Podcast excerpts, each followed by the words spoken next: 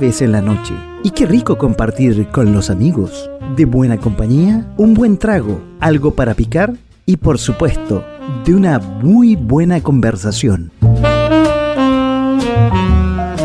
Hablando de todo un poco. No, no, pues esa intro no funciona, no corre. Ya, vamos de nuevo. De a poco, sin mascarilla. De a poco, sin mascarilla, ¿cómo están? Muy buenas noches y bienvenidos aquí a punto .fm.cl, el portal con música 24 horas al día y siempre con momentos para conversar con los amigos y conversar de buenos temas en este programa que ya se empieza a transmitir en .fm.cl, ya estamos también a través de las redes en Facebook, como Facebook slash .fm slash live en vivo y en directo para que ustedes puedan interactuar con nosotros. Estamos en Twitter, donde también pueden ver esta transmisión en vivo y en directo con la mejor imagen y sonido. Estamos en Twitch, en la red de los millennials, con casi más de 7000 seguidores. Eso es increíble. Me lo explicaba mi hija, yo no entendía nada. Pero bueno, así estamos. Eh, en Twitch estamos también estamos en Instagram, que lo vamos a, hacer inmediatamente para que ustedes nos puedan ver a través de las redes sociales en su teléfono móvil también en vivo y en directo. Y si no ven este programa, bueno, lo pueden eh, revisitar el día sábado a las 19 horas en eh, Instagram en arroba punto raya abajo radio. Ahí pueden revisitar este programa que va a estar muy entretenido en Spotify también eh, el sábado a las 19 horas y en YouTube, donde como dice el profe, ahí está todo hermano y estamos en eh, esa red para que ustedes nos puedan revisitar. Ya estamos en nuestras redes sociales, en este programa que se llama De a poco sin mascarilla. De a poco estamos saliendo de esto, aparentemente. En esta semana, uy, con harto calor, yo estoy con harto calor, 21 grados y parece que hubiera mucho más calor con estas semanas que han sido muy politizadas, muy eh, con el tema político, con el, tema eh, de los candidatos, Katz, Boric, matrimonio igualitario, los Bad Boys, Parisi que ya no es candidato, pero sigue estando en la polémica, el caso Ámbar. Bueno, pero esa no, esto no lo vamos a tocar esta noche. No vamos a estar con temas muy entretenidos. Como ya dije, ya llegan los calorcitos, ya llega el momento de salir al aire libre, de disfrutar la naturaleza. Bueno, eso ya puede hacer desde septiembre, pero ya en diciembre ya no hay excusa para no estar afuera porque con este calor estar adentro de la casa no vale la pena.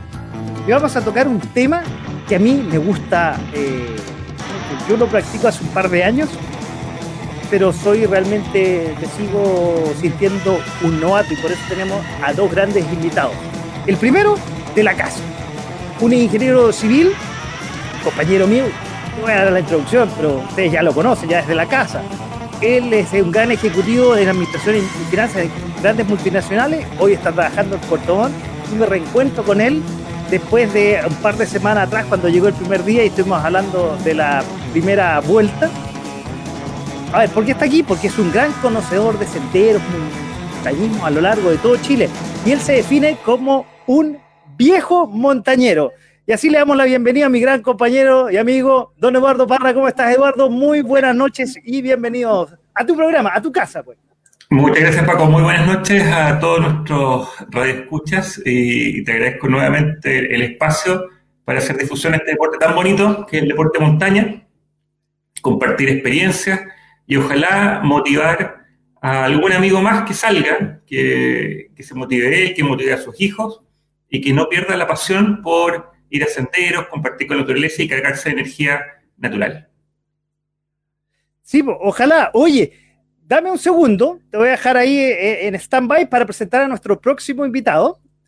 Eh, ya estamos contigo, Dado, en un segundo. Él es profesor de educación física de la UMCE, de la Universidad Metropolitana de Ciencias de la Educación. entre otras cosas, y, si me quedo corto, por favor me corrige el invitado, es magíster en Ciencias de la Educación, ha participado y participa en proyectos recreativos, deportivos, asesoría en el uso del tiempo libre. Imagínense qué entretenido eso, asesoría en el uso del tiempo libre, cosa que en general nosotros no sabemos usar mucho nuestro tiempo. el ocio, juegos, de juegos y recreación. Mira qué entretenido. Estuvo hace varios martes atrás en el programa que va, martes, digo miércoles atrás, en el programa que va todos los miércoles, Motricidad en Acción, y ahí tuvimos el agrado de conocerlo, y eh, nuevamente está con nosotros esta noche. Él es relator, innovador, creación de plataformas de conversación acerca de lo que hoy nos convoca, el trekking, el senderismo, deporte en montaña, juegos tradicionales y actividades al aire libre, tiempo eh, libre y ocio. Damos la bienvenida a Luis Osvaldo Ibáñez. ¿Cómo estás, Luis Osvaldo? Muy buenas noches. Muy buenas noches, agradecido por la invitación nuevamente y poder compartir junto a ustedes, ¿cierto? Esta, esta actividad que de verdad que es maravillosa de hacer actividad al aire libre y sobre todo, obviamente, no solamente ir a realizarla, sino que también cuidando la naturaleza, que ahí me eh, pongo generalmente como el, el énfasis, ¿cierto? Poder ir a disfrutar, a pasarlo bien, pero cuidando también nuestra flora y fauna nativa. Oye, yo voy a entrar, oye, ese que lo anoté para conversarlo en un instante. Me gustó ese punto, no lo tenía en la pauta, pero lo voy a anotar, lo voy a anotar, Osvaldo. A ver, quiero que ustedes dos, que son expertos, más que yo, está, claro, aquí al lado un compañero mío que es viejo, montañista, ¿cómo se define? Yo lo sé, ¿ah? vamos a compartir unas fotos eh, que, que, me departió. Pero digo, yo practicándolo y quiero que un poco ustedes les expliquen a las personas que esta noche están con nosotros o lo que lo van a ver en los programas repetidos. A ver, básicamente, la diferencia entre el trekking, el senderismo, el excursionismo, el paseo montaña, la media y la alta montaña y el montañismo. A ver, ¿qué? Te digo, a mí todo eso término me confunde. Empecemos por Osvaldo y después seguimos por el dueño de casa que, que, que Eduardo. Bien, mira, eh, bueno, creo que la otra vez algo te comentaba, que te decía que generalmente nosotros acá en Chile a todos le llamamos trekking, ¿ya? Pero la verdad es que eh, deberíamos diferenciar, ¿cierto?, lo que es un trekking de un senderismo. Hacemos generalmente de ir a la montaña, hacer una actividad durante el día, una hora y luego volver. Eso generalmente se llama senderismo. Y el trekking es cuando uno realiza esta actividad, pero se queda a pernoctar generalmente en un lugar y luego sigue el sendero y otro recorrido y así sucesivamente. Por ejemplo, cuando uno va a hacer una ruta en, Torre del Paine, la W o la O, eso sería un trekking efectivamente, porque cada cierto tiempo pernoctamos en un lugar y luego retomamos esta, esta caminata, ¿no?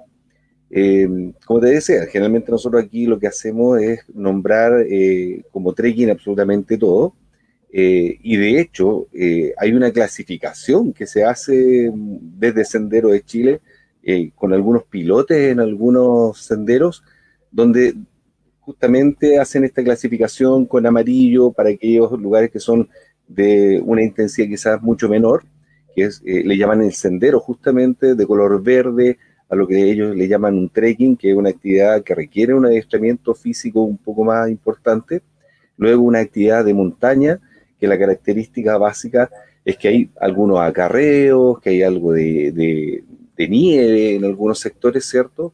Y eh, algunos otros pilotes de color rojo que eh, identifican un sendero ya de, alta montaña eh, y los rojos con intermitentes que alta montaña con nieve. básicamente es así como se define, digamos, aquí en, Sendero de Chile lo clasifica pero nosotros en realidad, como te digo, tenemos ahí una mala concepción, ¿cierto?, de lo que es el senderismo y el trekking. Eh, cuando hablamos de excursionismo, es una actividad que puedes hacer eh, en conjunto con amigos, que vas a algún lugar, a lo mejor a, por el día, o vas a, eh, por varios días también a hacer algo de, algo de trekking, pero con un objetivo que podría ser un objetivo familiar o de diversión, básicamente, eh, de hecho, en algún momento se, definía como excursionismo y dominguerismo, el excursionismo que tenía quizá un, objetivo ya más específico, científico, educativo, y el dominguerismo era básicamente salir con la familia, hacer una actividad, ir a tomar el tecito al aire libre y luego volver a la casa, ¿no? Yo creo que por ahí algo creo... ¿Dominguismo como, eh, eh, como para, para hacerlo los domingos? Así es, pues el dominguerismo, así le llamaban antiguamente y en, España, de hecho se le llama mucho el dominguerismo, no sé si, si tú lo conoces así también o no. Yo no he escuchado el término, pero yo conozco varios que son de medio domingo antes del almuerzo, ismo, y los, que hacen algo cortito. Oye, solo para dar distinción, ¿eh? yo no soy experto, obviamente tú eres un profesional del tema, yo, como le dije a a, Paco que me cambiara el nombre, un simple viejo montañero, tengo como 40 años de, cerro, con alguna continuidad más o menos, pero he vivido el, montañismo o lo he sentido todos los días de mi vida. Yo creo que ahí vamos a mostrar una foto, de Eduardo, ahí de las que me mandaste. Vamos, vamos a mostrar. Gracias, gracias para mi ego. Oye, pero, pero un tema importante, eh, como dicen los guasos, a veces las cosas no son tan, distantes como la alejada. Y yo creo que un, tema importante de la actividad de montaña es que este, este progresismo de decir esta actividad con un nombre es más difícil que la otra, más difícil que la otra, más difícil que la otra, no siempre es, lo alejado que está de un centro urbano. Lo importante es cómo se vive y cómo se realiza la actividad. Yo puedo en Santiago eh, ir al, no sé, ir al Manquehue de hacer una actividad de media montaña, en la medida que tomo mucha más conciencia de la ruta, de la seguridad. Voy, tú dices, hay bajo riesgo. Bueno, pero voy equipado por si acaso me quedara en la noche. Eh, además comparto la ruta y voy, voy poniendo atención a, las referencias por si acaso eventualmente, no sé, si hiciera de noche o, alguna actividad. Entonces, eh, es importante entender que más allá de lo alto del cerro o lo lejos o cerca del cerro, como uno la afronta, es donde puedes vivir una experiencia mayor, con muchas más distinciones y volver con una experiencia positiva, eh, fantástica y ojalá para compartirlo. Gracias por, eh, por eh, fomentar mi ego, Paco. Yo sé que la foto te la mandé yo. Ahí, para los que nos están escuchando solamente, estamos mostrando de fondo, ahí hay un flaco, bueno, pasaron los años, se nota, bueno, ahí no tanto. Ahí estamos con eh, Eduardo, ahí en, algunas actividades de... Ahí ya no sé si es montañismo, uh, ahí hay un, un, cabro chico, de montañismo, de senderismo, yo, bueno, yo te digo, y les soy, eh, les soy sincero, lo han explicado y me quedé enreado, realmente. A ver, y eh, pero bueno, Eduardo, perdón, te, interrumpí. Dale. No, no, para, nada, solamente para cerrar. Yo creo que lo importante es ir tomando conciencia de lo que uno va a hacer, eh, como, dice Osvaldo. En el fondo, ojalá sin dejar huella, respetando la naturaleza, porque uno mismo va a volver, nuestros hijos van a ir, los amigos van a ir, y lo lindo es que vivan la misma experiencia.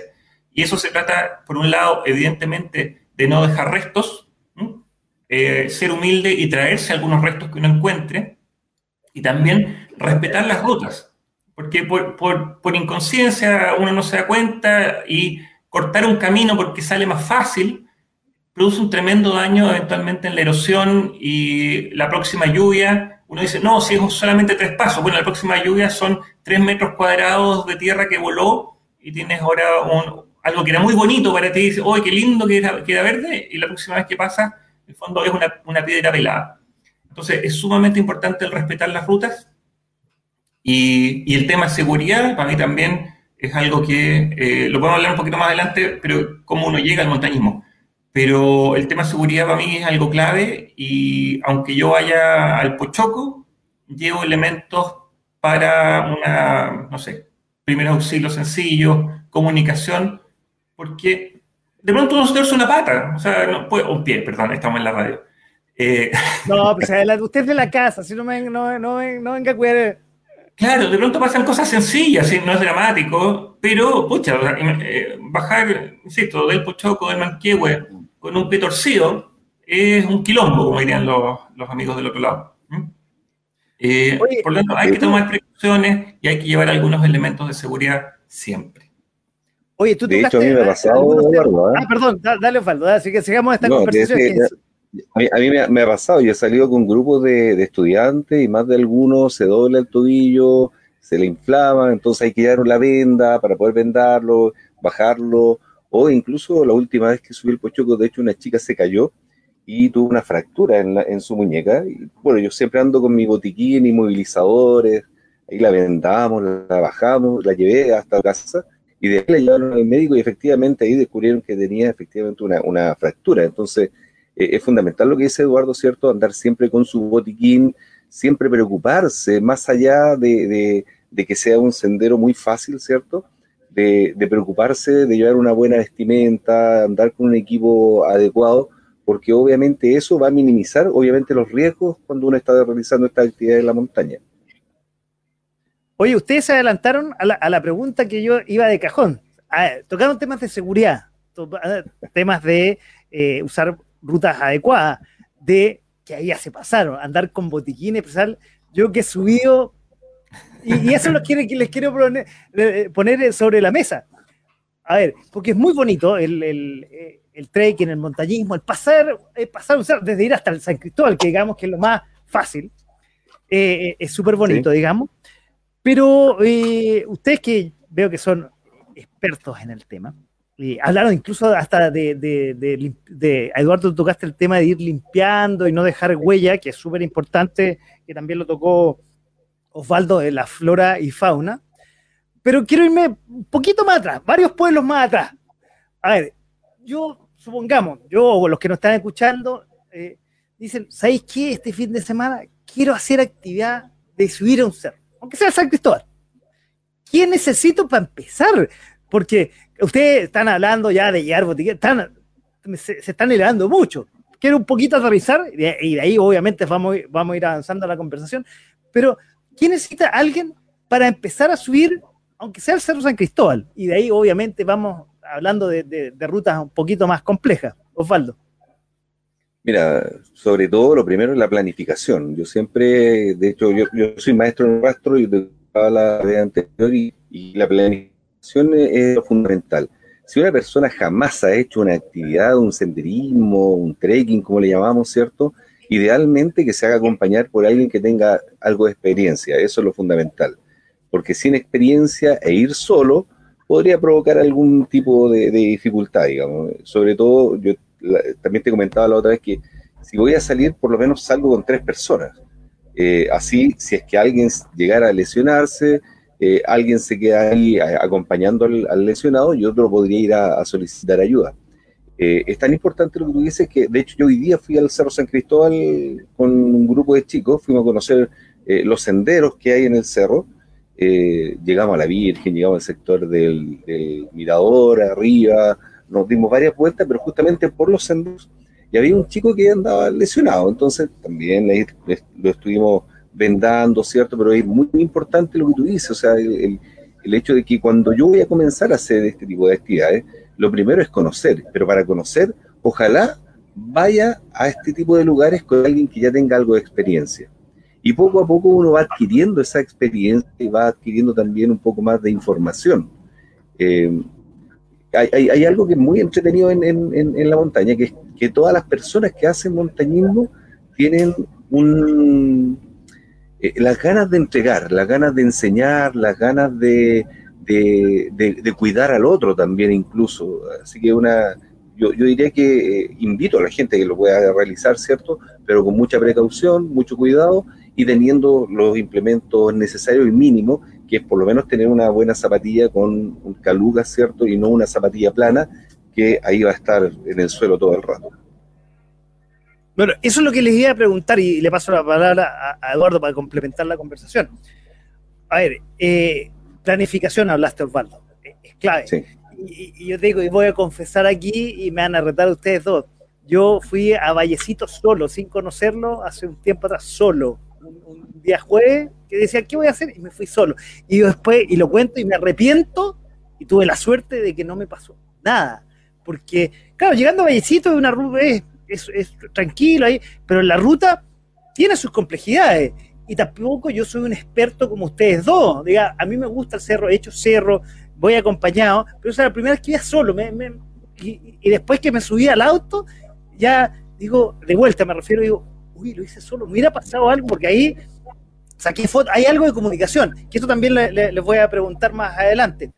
Eh, pero bueno, estamos hablando de la vestimenta, tú hablaste de los zapatos, eh, obviamente ir, no, no sé si obviamente en realidad, y un poco eh, lo hablamos hace un par de semanas atrás con Eduardo, ¿qué vestimenta hay que traer? Hay que traer en la planificación, ¿cierto? Y eso quiero que un poco lo, lo aterricemos un poco más, Eduardo. Short, polera, no sé.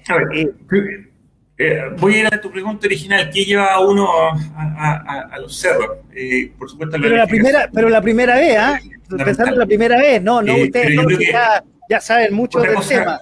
No sé si me escuchan bien. Yo lo estoy sí, escuchando sí, sí, sí, muy, sí, perfecto.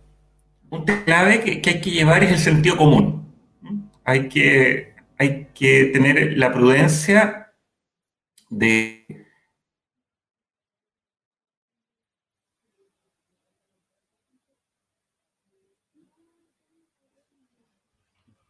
Yo no lo estoy escuchando. Sí. algo, algo, pasó, parece. Te, congelaste, te congelaste unos segundos. A ver, si quieres, mejoramos un poco la comunicación, Eduardo. Sí, porque te congelaste. Sí, parece que se congeló. Sí, se congeló. Ya. Oye, eh, bueno, mientras Eduardo, vamos, mientras Eduardo eh, corrige la, comunicación, te iba a preguntar, Osvaldo, para seguir la, conversa. ¿De qué, de qué hablamos cuando hablamos de, a ver, supongamos alguien que está escuchando el programa que le interesó, va a empezar a hacer actividad física. A ver, primero, y, y, y, corrígeme si yo me equivoco, hasta para subir al Cerro San Cristóbal hay que tener cierta actividad física. Sí, o sea, alguna condición física eh, mínima para poder hacer la actividad. Oye, disculpen, eh, acá estoy recién instalándome en, mi, nuevo, mi nueva residencia, así que problemas técnicos puede haber. Mira, muy en resumen, lo que decía, el sentido común es un elemento clave a, llevar a la, a la, actividad de montaña, porque la prudencia y el respeto ya te ayudan a tomar buenas decisiones. Obviamente la planificación y la compañía. Eh, y en esa planificación está el tomar conciencia para dónde uno va. O sea, si tú dices, llevo polera, no polera, zapatos más grandes, más chicos, eh, va en función de, de, de, ver para dónde uno va, si, si, va a estar más resbaloso, si va a estar más empinado. Y... ¿Aló? Sí, estamos, estamos, estamos escuchando, Eduardo, sin problema. tiendo a pensar que se me va la, la imagen. Entonces, claro, ahí hay un pool que va del cielo a la tierra. O sea, eh, en zapatos, como, dice Osvaldo, eh, siempre un zapato que, tenga huella, que tenga calugas, ojalá que te proteja el tobillo. Pero ahí va el riesgo, bueno, y va a estar húmedo porque no siempre va a llover, pero puede haber llovido el día anterior. Vas a poder encontrar barro. Eh, puedes ir por el lado sur de una ladera y que haya un poquito de hielo. Y son elementos que te van a decir, mejor llevo algo más, algo más adecuado. Obviamente el, eh, la ropa, a lo mejor el día está fantástico, pero si vas a volver a las 3 está bien, pero si se te alarga a las 6, a las 7, necesitas más ropa de abrigo. Y si eventualmente está el riesgo de que te quedes en la noche, hay que tener algo mínimo, que hoy día hay elementos técnicos que, te ayudan para poder pasar una noche vivaqueando. Y puedes pasar una mala noche, pero que no va a ser un, un tema de riesgo, de hipotermia, eh, con, no sé, una manta de aluminio o una buena parca en su buena bolsa, que hoy día son escasas las bolsas plásticas, pero es importante ya en bolsa plástica, y, y que te da algún nivel de seguridad. Y bueno, como decíamos, un botiquín es fundamental, siempre. Una linterna, siempre, siempre una linterna. hoy día también son muy, muy económicas, yo ando para todos lados con la handy, la, las típicas eh, radios cortitas de, Motorola que tienen canales que son muy comunes, por lo tanto siempre vas a encontrar a alguien que te escuche en, situación de riesgo y eso te va dando, dando seguridad. Y de ahí, bueno, te vas a lo más técnico, si vas con bastones, con piolé, que si no sabes usarlo, la verdad eh, es lindo el palito que vas llevando. Por lo tanto, tú me, tú me escuchaste otra vez que no me gusta hacer palo dependiente. Entonces yo, aunque lleve bastón o piolé, trato de no usarlo, porque también es vivir tu equilibrio, tu cuerpo, mientras vas realizando y vas aprendiendo más a desplazarte en la montaña. Oye, pero Eduardo, te fuiste muy a lo técnico, te pasaste y yo te conozco y realmente, no, te felicito y, por eso me gusta salir contigo la, vez que hemos salido, pero espero cuando vuelva a Santiago volvamos ahí a, a subir alguna, o bueno, ¿O te vienes para acá? Pero, ah, exactamente, no, no, es lo mejor, ¿no? Oye, eh, te voy a acordar la palabra, Eduardo. Oye, tengo tres dormitorios. Ah, espectacular, listo. Oye, antes que salieras con el problema técnico, estábamos hablando con Osvaldo, porque, realmente, o sea, realmente hay que ir con una, una carpa, parecía una casa con todo lo que nombraste. Pero yo me voy a ir un poquito, espérate, me voy a ir un poquito más, más, más, sencillo, más sencillo. Estoy, pensemos a alguien, no, alguien que nos está escuchando, que nunca ha hecho nada, no va a ir al, no sé, a, alguna tienda de esta especialidad a comprarse todo eso de una sola vez. Eso va de a poco.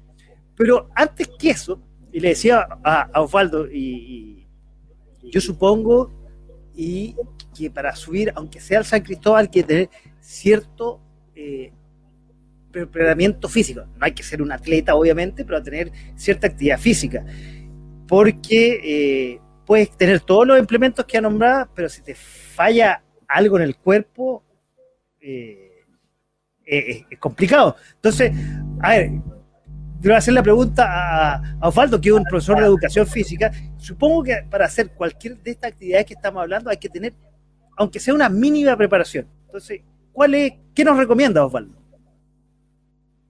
Sí, de todas maneras. Mira, eh, primero empezar a hacer senderos. De hecho, podría empezar a caminar en, la calle por varios kilómetros y ya empieza a, hacer algo de ejercicio que te va a ayudar en algún momento, ¿cierto? Para poder resistir un poco más cuando esté sobre todo em, empezando a subir.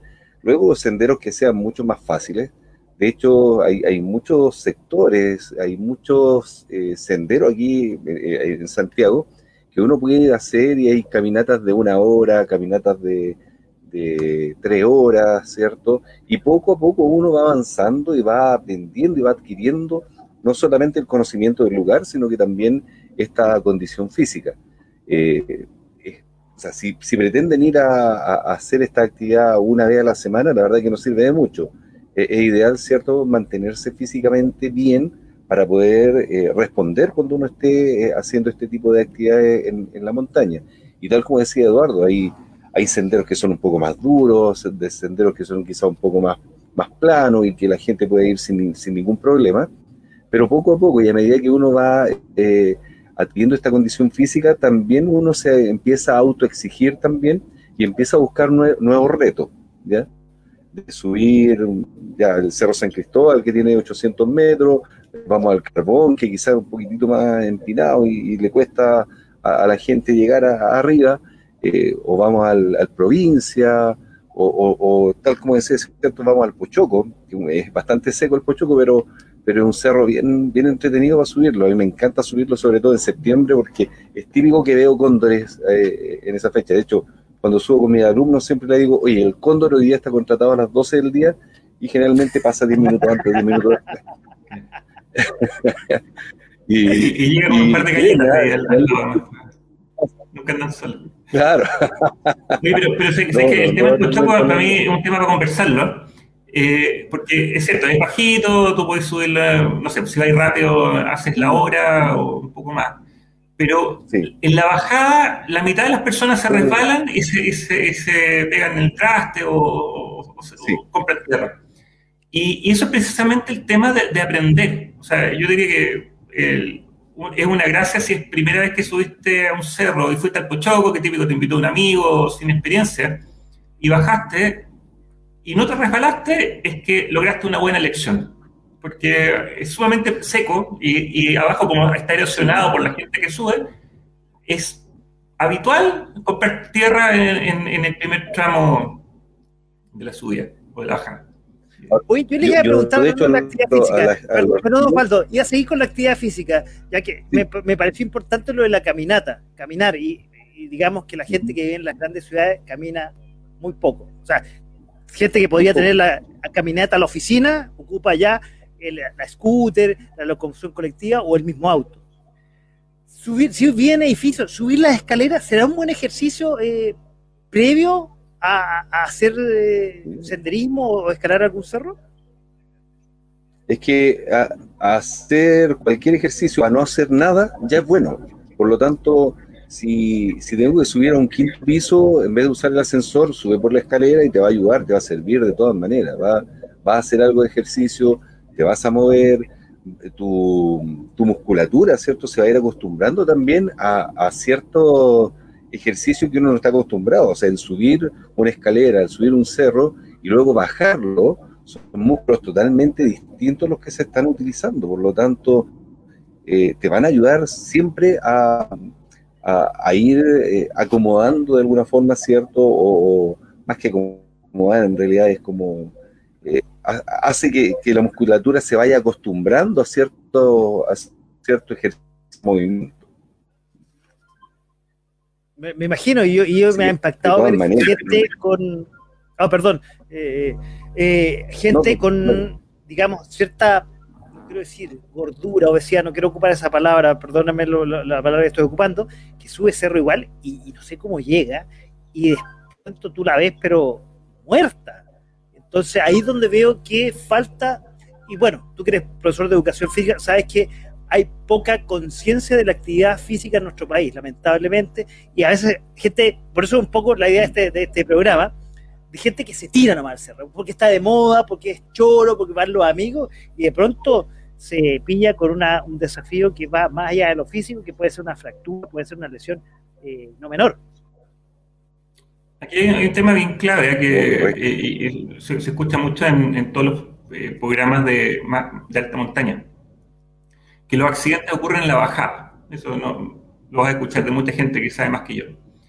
Y precisamente porque por, el ánimo de llegar a una cumbre, llegar a un objetivo, la gente se agota. Y, en la bajada es tanta la fatiga que es donde se producen los repalones, la inconsciencia, la distracción y ahí, ahí se producen la mayoría de los accidentes. un tema súper importante es entender las capacidades de cada uno. Eh, ir de a poco, eh, ir a cerros o actividades razonables y de a poco ir progresando y entendiendo hasta dónde puedes exigirle a tu cuerpo. Eh, yo creo que es fundamental. Y lo otro que es súper importante es aprender a caminar en los cerros. Eh, como, que fuera un tema secundario, como que todo el mundo sabe caminar, pero, pero hay técnica. Y, y el mismo cerro, el mismo tramo, bien caminado, eh, significa usar la mitad de la energía y tener mucha más seguridad en cada pisada. Y son principios re básicos, pasitos cortos, de, frente, digamos, a, la ladera, eh, cuando bajes, baja el, baja el traste, eh, las puntas para afuera, son cosas súper básicas.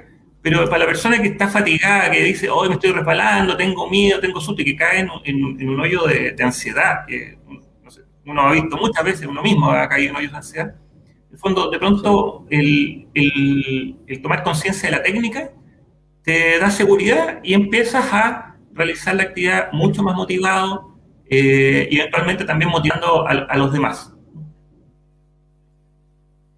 Osvaldo. Sí, mira, ahí, ahí actualmente yo conozco algunos grupos de trekking de principiantes eh, que me parecen extraordinarios porque efectivamente van a lugares que no son tan complejos, quizás los senderos son mucho más planos, pero eh, le empiezan a enseñar también a, la gente a cómo utilizar el bastón. Si bien te dice que no le gusta el bastón, a mí me encanta el bastón, de hecho, porque yo tengo problemas en las rodillas, ya antiguamente era futbolista, entonces como futbolista la rodilla es lo primero que muere. Y, y, después que dejé el fútbol me dediqué a subir cerro. Entonces, la verdad es que los bastones para mí son mi, mi apoyo, mi, de, hecho, desde que empecé a usar los bastones dejé de caerme también. Que, que, también uno, uno, cuando empieza, ¿cierto? Se resbala, sobre todo en las bajadas, tal como tú decías, Eduardo, ¿cierto? Ahí es cuando se producen los, accidentes, las caídas, eh, o, que pisaste mal una piedra, te caíste, te resbalaste. El zapato con, con caña, para mí es fabuloso, ¿cierto? Porque me protege los tobillos. Y, y, hay que aprender también a utilizar, no solamente a, a realizar la técnica de, de bajada, ¿cierto? Sin bastones, sino que también saber utilizar el bastón o saber utilizar el piolet, ¿cierto? En, algún momento. Eh, eso te va a ayudar, obviamente, a mantenerte en el sendero y no, no sufrir algún accidente. Pero eso se va dando poco a poco, a medida que uno va eh, adquiriendo más kilometraje, diríamos, en un vehículo, en este, en este, en el trekking quizás más, más metros de altura, ¿cierto? Uno va aprendiendo también cómo eh, va respondiendo tu cuerpo y cómo también vas utilizando los elementos externos que, pueden servir para, obtener un mejor rendimiento en, la actividad. Oye, lindo deporte, este, no sé si podemos llamarlo deporte, ustedes me puedan corregir, pero linda actividad de conocer la naturaleza, como tú decías, Osvaldo, la flora, la fauna, como también lo ratificaba Eduardo. Además se practica mucho el compañerismo, eh, una buena conversa, me ha tocado ahí con Eduardo compartir eh, una jornada muy, muy entretenida. Tú recién hablaste, Osvaldo, y eso quería preguntarle, eh, porque se me, o sea, ustedes se me han adelantado con la pauta que tenía, pero bueno, esto es lo, importante, que una buena conversación y van a, seguir, a seguir fluyendo, temas de la pauta que yo tenía. Tú hablaste de cursos, yo he visto, y, sobre todo en las redes sociales, aparece mucho cursos online para trekking. Y me llama la atención, porque digo, ¿qué te pueden enseñar online? Claro, puede ser, no sé, usar un buen zapato, que, tú bien decías, Osvaldo, un zapato con caña, que un poco, perdón, y aquí me voy a detener antes de, seguir argumentando lo, que seguía el siguiente tema. Me quedó claro que, a ver, para empezar, es importante, un buen zapato, ojalá con caña, con buenas calugas, ropa adecuada, eh, sea short ropa más bien deportiva para poder eh, lo básico, digamos. No, no, me quiero ir un poco eh, lo que hablaba Eduardo, de ir con linterna y cosas, que obviamente uno a, medida que va, que va evolucionando y que va haciendo rutas más complejas, obviamente tiene que tener el botiquín, la linterna, ropa adecuada para después si se queda en la noche o si eventualmente le pasa algo y tiene que quedarse en la noche. Pero básicamente eso es lo, lo, lo, lo, de principiante. Pero volviendo al tema que, le, estaba diciendo, eh, que yo no sé si en los cursos que, presentan online presentarán todo lo que estamos hablando, ustedes que son dos expertos en el tema, esas cosas, porque más decían son varias sesiones, pero eh, más bien online y más bien eh, no prácticas me llaman la atención. No sé si ustedes han tenido la oportunidad de ver eso y qué opinión tienen.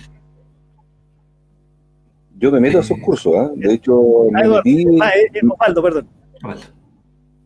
yo me metí, de hecho... A, con la tecla, ya. Sí, yo me metí a estos cursos efectivamente para, para saber qué es, lo que, qué es lo que enseñaban. Claro, hay cosas que son muy básicas. Eh, hay hasta teoría de, de sobremanera, ¿cierto? Y te enseñan cómo utilizar el bastón, eh, cuál es la ropa adecuada para poder eh, hacer esta, estas actividades, eh, qué es lo que es el riesgo, manejo del riesgo. Eh, la verdad es que créeme que por lo menos yo me llevé una buena impresión, por lo menos del, grupo donde yo me metí para saber eh, qué es lo que se enseñaba ahí. Claro, de todas maneras uno siempre va aportando también, ¿cierto? Para que la gente que está tomando estos cursos aprenda un poquito más. pero yo por lo menos me llevé una muy buena impresión del curso online sin haber llegado a lo práctico, ojo. Ahora, la mayor cantidad de gente que toma estos cursos son gente que ya tiene algo de experiencia en el trekking. Eh, me he encontrado con muy pocas personas que no saben nada y que se meten en estos cursos. Generalmente la mayoría como que tiene algo de experiencia y se meten a aprender un poquitito más de lo teórico. ¿ya? ¿Qué pasa con, con, con, el, con los peligros objetivos, los peligros subjetivos, qué es lo que son estas cosas, ¿cierto? De las que hablamos. Pero créeme que yo me, por lo menos yo me llevé una muy buena impresión de, del curso al cual me metí, que no puedo decir que todos sean iguales, obviamente, pero por lo menos el, al, que yo tuve acceso eh, me dejó conforme, también eran como cinco clases de, de dos horas, eran como diez horas de, información, muy teórico, pero claro, faltó lo práctico. Eso eh, inevitablemente eh, yo diría que es la piedra en el zapato de estos cursos online porque lo práctico te deja mucho más. Al vivenciar la actividad, eh, eh, pasa a ser significativo el aprendizaje. Eso, eso te iba a preguntar, y, le paso la palabra a Eduardo al tiro en el fondo. A ver, aprender, no sé, hacer una actividad física, eh, en la teoría sí puede ser muy, muy, quizá el gallo puede ser muy entretenido, pero si no lo practica, es como que extraño, mira, suba un cerro y mire cuando está con el ángulo de 45 grados, usted, es, no sé, la, práctica llega al maestro para mí. Eduardo. Sí, claro. No, sin duda, pero yo creo que o sea, es, parte de la, de la modernidad. O sea, yo me voy, a voy a remontar hace muchos, muchos años. Y yo, yo aprendí en la, en la vieja. Uy, ya. Es ahí, Hablaste muchos años, ya pongo la foto. ahí estamos compartiendo la foto ahí de Eduardo en el, la cumbre del volcán Yaima en el 84. Pero acá en el sur. Además, primera vez que estaba en el sur, así que buen, buen momento. Sigue hablando, sigue hablando nomás, yo no, no, le interrumpo ah, para amenizar el, el y, Rafael Greco, ahí estábamos los tres eh, en, la cumbre del Jaime, la foto la sacó la Yolanda, la Yoli, no me acuerdo el, el apellido.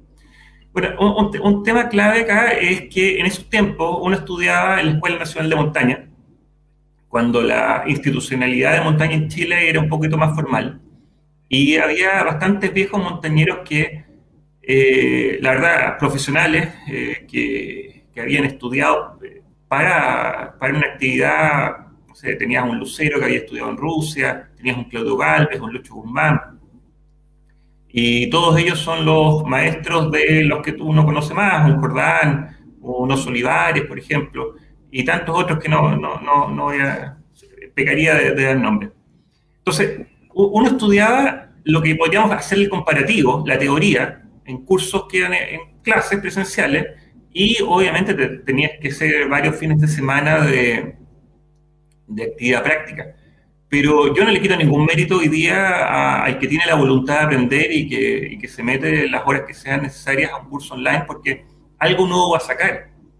Muchas veces, si no has vivido algunas experiencias, no le das importancia. O sea, si no te ha tocado dormir encima de nieve, si no te ha tocado vivaquear con frío, eh, si no te has pegado un buen suelazo, o sea, te has sacado la cresta, digamos, en una caída, probablemente no, no, le vas a poner la atención necesaria a las recomendaciones de autodetención, de marcha, eh, de equipo de seguridad, eh, de manejo de la ruta, saber dónde estás. Uno, uno de, los, de, los, temas clave que, que yo creo que que mucha gente va a la montaña, se, se conecta con estos grupos trequeros, y tú le preguntas dónde fue, eh, no sé, pero bueno, ya te dicen a lo mejor el cerro, el sector, y la ruta. Eh, bueno, iba siguiendo al de adelante que sabía, si iba adelante es que sabía él.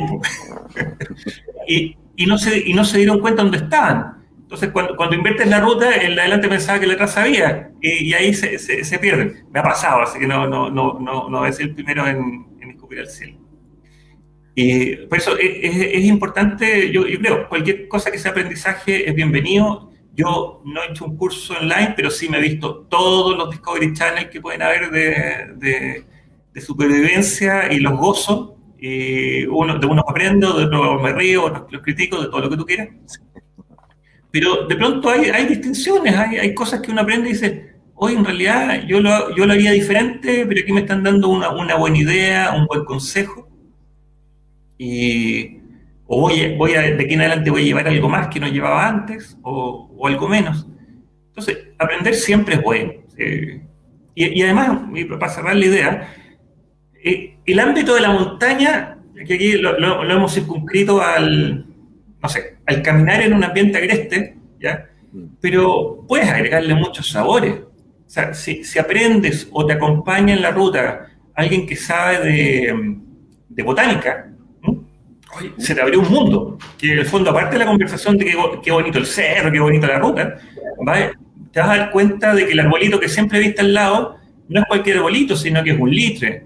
Y otro sabe de, insectos y te comenta, o el otro sabe de astronomía y en la noche conversamos de, las estrellas en el cielo. Entonces, se te abre un mundo que la montaña, en el fondo, no es solamente la piedra donde vais caminando, sino que ya es es un universo alrededor tuyo. Y, para algunos, no sé, yo, yo me cargo de energía cada vez que voy a los cerros y, lo gozo y lo necesito. Oye, eh, no, comparto absolutamente lo que ustedes dicen y concluyendo en el fondo, todo curso para esta actividad y para cualquier otra es buena, pero la práctica y, y ir con alguien que sepa es mejor aún y, me ha tocado, yo, yo, yo que subí un par de cerros de forma, digamos, novata, después que subí con uh, Eduardo, me siento más novato todavía y realmente yo disfruto, a ver, es una actividad que disfruto. Y ahora quiero pasar a, este tema en el fondo que un poco se deduce lo que tú estás, de tus últimas palabras, Eduardo. Esta actividad que tiene que hacerse en grupo eh, y ojalá en buena compañía, y por eso eh, eh, muchas personas la han dedicado, y ahí ya vamos a ir a la alta montaña que quiero tocarle un poquito más adelante, y, se, y, un gran ejemplo los liderazgos. Cuando eh, eh, lo que, hemos, que nos ha tocado asistir a cursos de liderazgo, muchos hablan del trabajo en equipo y de el montañismo, el senderismo, porque cada uno va teniendo distintos roles en, estas caminatas. Eh, y, y, la montaña, como bien tú decías, Eduardo, te enseña no solamente a caminar por esa ruta, sino a ver todo el entorno. Y un poco tú, Osvaldo, lo tocabas eh, al principio, y ahí me quiero ir en este momento, a la naturaleza. Porque, eh, por suerte, eh, aquí en la región metropolitana, al menos, y en Chile en general, estamos llenos de cierros de montaña y podemos hacer eso. Y en el último tiempo, la gente, al igual como hace un tiempo atrás, sacaba sus zapatillas y salía a, hacer, a trotar, a jogging, qué sé yo, eh, running, como también se dijo en algún momento, también la gente está haciendo más cerro, está haciendo más caminatas, más senderismo, pero eh, no lo tengo claro si está el cuidado de la naturaleza, como también lo decía Eduardo, el cuidado de la basura. Entonces, eh, es un poco, quiero entrar a conversar ahora, y te paso la palabra, Eduardo, eh, Osvaldo, quiero decir, con respecto a eso, los cuidados que hay que tener no solamente con uno, con el cuerpo, con la ropa que hay que traer, con el, equipo, con el grupo que hay que salir, sino también el cuidado de la naturaleza cuando uno hace senderismo. Osvaldo. Sí, claro. Eh, bueno, para mí es fundamental eso. Eh, dentro de lo que a mis alumnos de la universidad siempre les le enseño justamente es como volvemos atrás, ¿cierto?, la planificación. Y desde la planificación viene justamente todo el cuidado del medio natural desde no llevar basuras desde la casa, de reembolsar los alimentos, de reembolsar absolutamente todo, cosa de no llevar eh, el, envase, ¿cierto?, donde iban los tallarines, o el envase donde iba el arroz, o el envase donde iba el, cereal, sino que eso dejarlo en la casa, utilizar bolsas reutilizables justamente para eh, embolsar los alimentos, por ejemplo, y eh, eso es preocupar, preocuparse desde la basura, porque hay otro tema que es preocuparse justamente desde los desechos humanos, ¿cierto? Cuando no hay un baño, ¿qué es lo que debo hacer? Eh, tenemos una montaña que muy cerca y lamentablemente en los colegios, sobre todo en tercer y cuarto medio, que hasta hace un tiempo atrás existía una unidad de actividad en, en la naturaleza y actualmente eso no existe. Eh, la verdad que a mí me llama mucho la atención que no tengamos justamente una instancia donde nosotros podamos enseñarle a nuestros estudiantes cómo convivir con el medio natural. Si bien eh, yo soy un precursor del trabajo articulado, no solamente de educación física, sino que, tal como decía Eduardo, ¿cierto? Llevar al profesor de, eh, naturaleza, llevar al profesor de geografía, llevar al profesor de filosofía, de arte, quizás a todos los profes, ¿cierto? Y vivir, vivenciar justamente ese espacio en el medio natural, aprovechar esa instancia y luego venir, pero al, devolverse, ¿cierto? Tener el cuidado de no rayar eh, las piedras, no, no talar los árboles ni tampoco dañarlos, porque yo me he encontrado en la quebrada de La Plata, perdón, la quebrada de, Macul, por ejemplo, cuando subo con algunos chicos, eh, ahí la verdad que es, ir a ver eh, grafitis por todos lados y no podemos disfrutar en realidad de la piedra tal como era. Eh, eh, no encontramos mucha basura también en esos lugares y a veces también hacemos este recorrido, ¿cierto?, donde pescamos bolsas de basura y bajamos una cantidad de basura, pero increíble. El Panul, por ejemplo, donde yo llevo muchos chicos a hacer limpieza, en una hora de repente bajamos nueve bolsas de basura, pero llenas, llenas. Así que lo fundamental es justamente eso que parta desde la planificación, como te digo, desde llevar una palita si es que necesita defecar en, el medio ambiente y no hay un, lugar, ¿cierto? Hacer tu hoyito de gato, eh, tener la posibilidad, o llevar el, tubo, ¿cierto? Que se lleva generalmente a la montaña, sobre todo a los lugares donde está, hay nieve, eh, porque tú sabes que defecar en la nieve no es lo mismo que defecar en, tierra. Eh, y traerse de vuelta eso, ¿cierto? Toda la, toda la, feca, en una bolsita, dentro de un tubo, le pone una aspirina para que el, aroma no, no, sea tema, ¿cierto? me traigo el papel confort que utilizo, ya sea eh, estando en, en, alta montaña o en media montaña, pero si no hay baño, necesito también saber qué hacer con mis eh, desechos. la gente, hay gente que va a acampar y que se va a acampar al lado del río. y hay que enseñarle, ¿cierto?, que por lo menos lo haga a unos 70 pasos o 60 metros de una fuente de agua para evitar contaminarla. hay gente que lava los platos, que lava las cosas directamente en el río, no saca el agua y también eh, lavarla a unos 60 metros. Entonces, la verdad que todo ese, ese impacto que nosotros estamos provocando no solo nos afecta a nosotros, no solo le afecta al río, le afecta a la fauna y le afecta a la flora también del sector. Y como sabemos, ¿cierto? Nosotros tenemos una gran cantidad de especies que son endémicas. Y al ser endémicas, muchas de ellas, ya están en peligro de extinción. Entonces tenemos que procurar el cuidado del medio ambiente y procurar, obviamente, el cuidado de la flora y fauna nativa. Oye, qué interesante lo, que nos acabas de comentar. Eh, no, no solamente el tema personal, sino todo lo alrededor, eso de acampar a cierta cantidad de metros del río y todo eso, eso que, yo he acampado un par de veces, mira, no, no lo tenía, no, no, no, lo tenía claro. Eduardo, para complementar. Difícil, muy completo tu, exposición. Lo, único que, podría aportar es que cuando uno se hace cargo de su propia basura, es más fácil. Cuando la basura se vuelve común, nadie quiere traerla eh, imagínate, vas con tres, cuatro amigos y claro, todos están echando sus basuritas en, una bolsa, terminó la actividad, hay que bajar y, todos hacen los lesos respecto a quien la baja.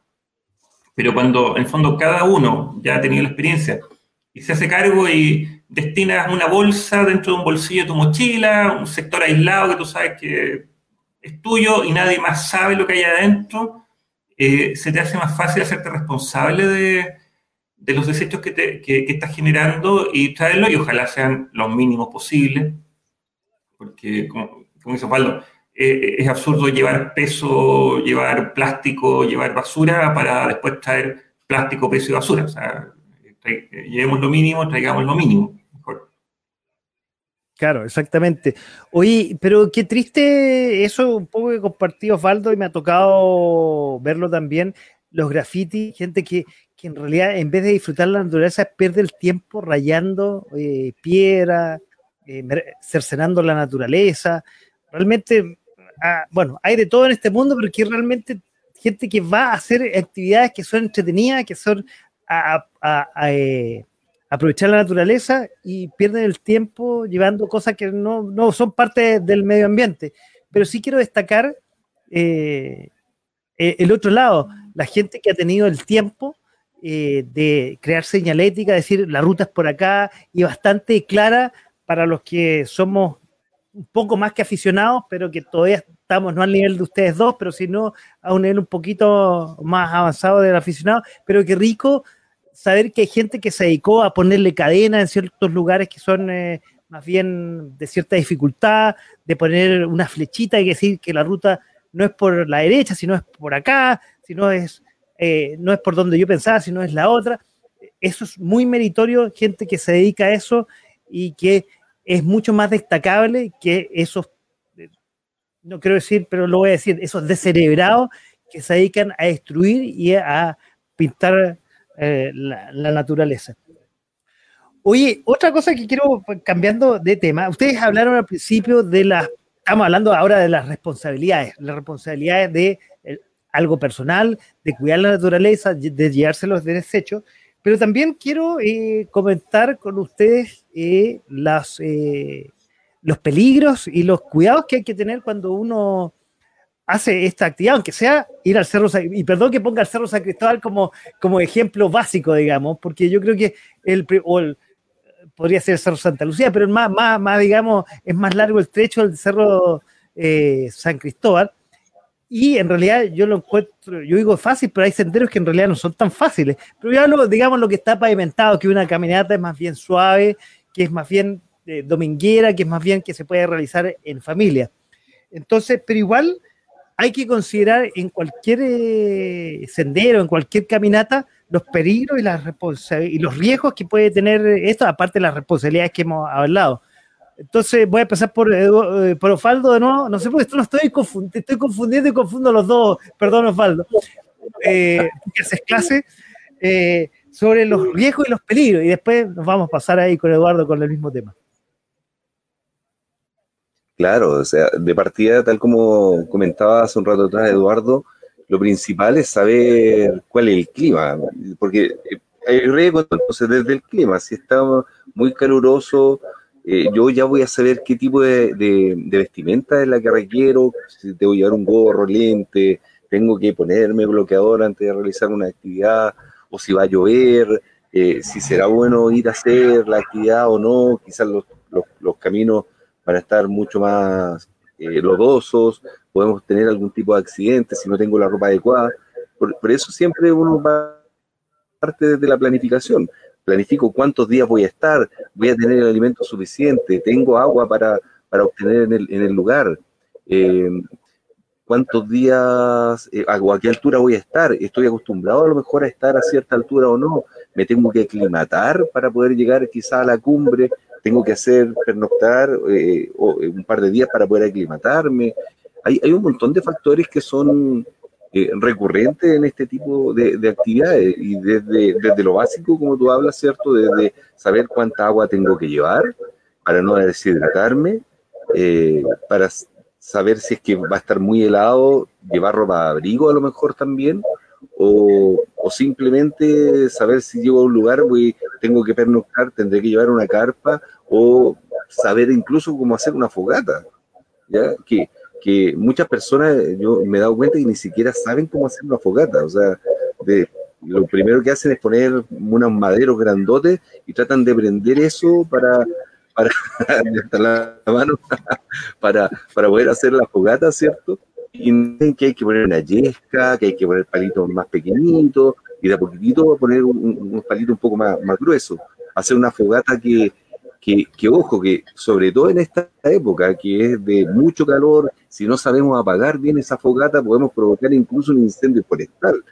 Y el incendio forestal, ¿cierto? Que eh, va a tener también, eh, eh, digamos, otro tipo de consecuencia que es la eliminación de la flora y de la fauna del sector. Entonces, la verdad que hay que tomar en consideración no solamente vestimenta, sino que también cuáles son los actos nuestros en este tipo de, actividades. Y tal como decía hace un rato Eduardo, o sea, nosotros, yo cuando voy a la montaña, yo siempre digo, yo no sé nada aquí, por lo tanto no me arriesgo, no, no, no cruzo más allá de lo que sé que puedo hacer. Y así evito también eh, yo lesionarme o yo tener un accidente y además dejar a la gente con la que yo voy eh, a lo mejor acéfala en, en algún momento, ¿sí? Sí. Yo, tengo un, lo, he comentado tantas veces y puedo estar equivocado, pero lo bueno y lo malo de, la facilidad del equipo que, tú puedes acceder hoy día.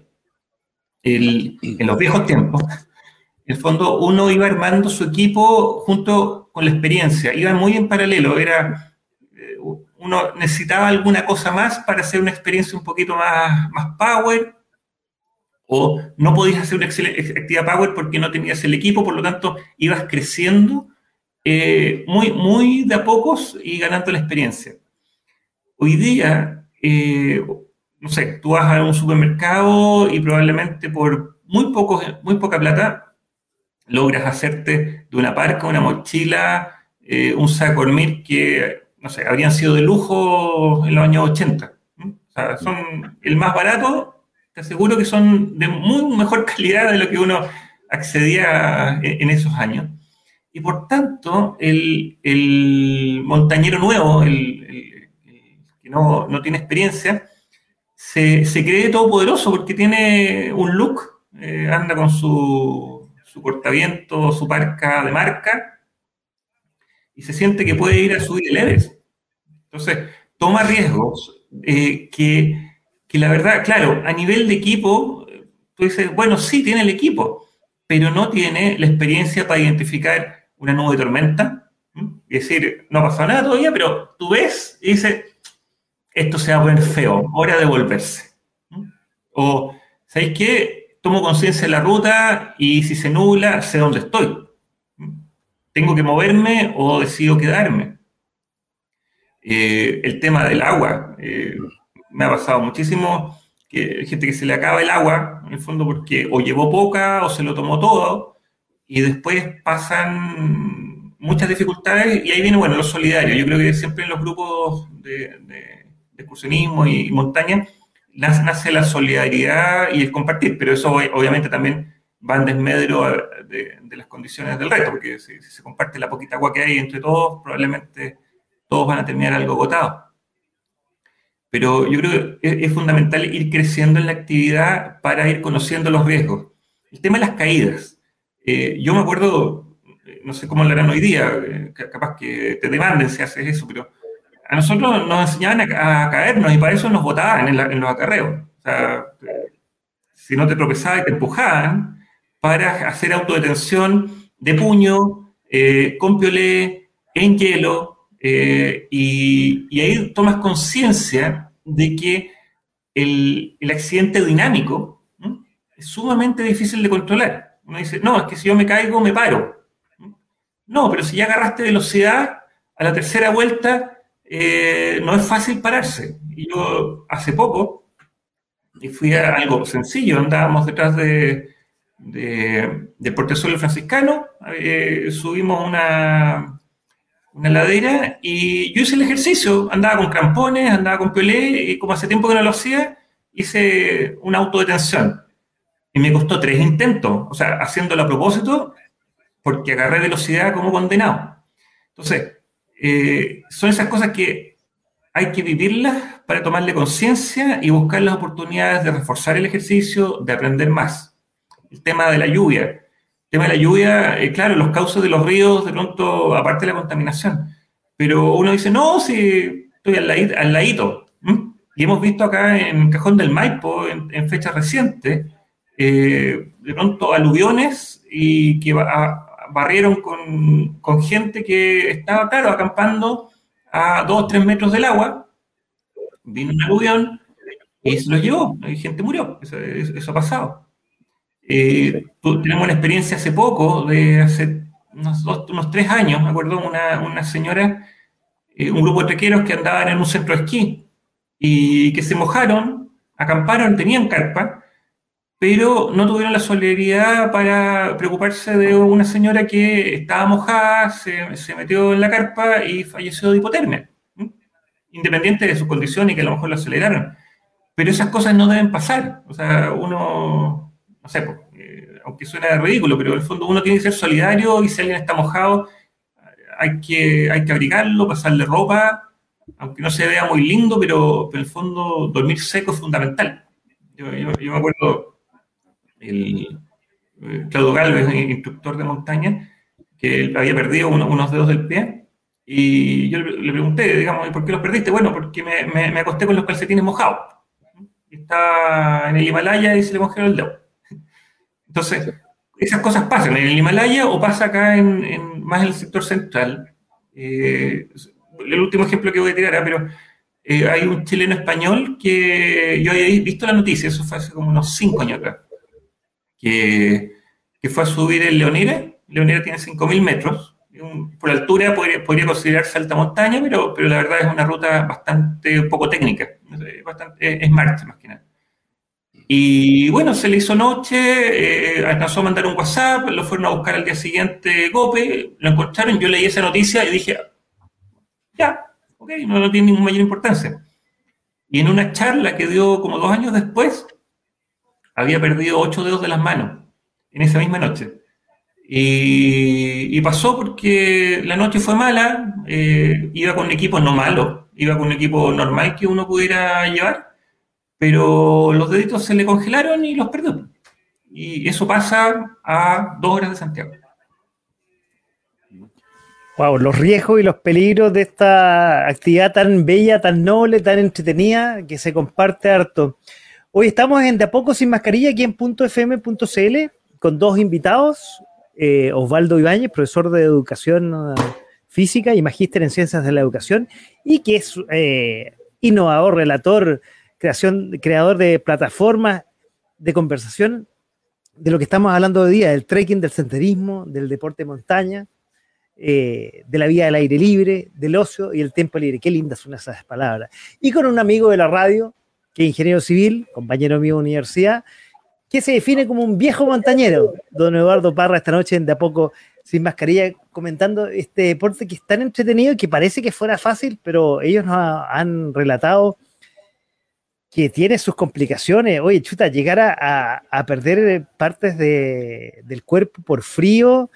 Y ustedes nombraron dos palabras interesantes, que es el compañerismo, la solidaridad, y yo dije hace un rato atrás, el liderazgo, porque esto eh, de compartir en la montaña, compartir un cerro, no se puede hacer solo, solo quiero decir, por todas las complicaciones que hablamos recién hace un poco rato, recién digamos, un par de minutos atrás.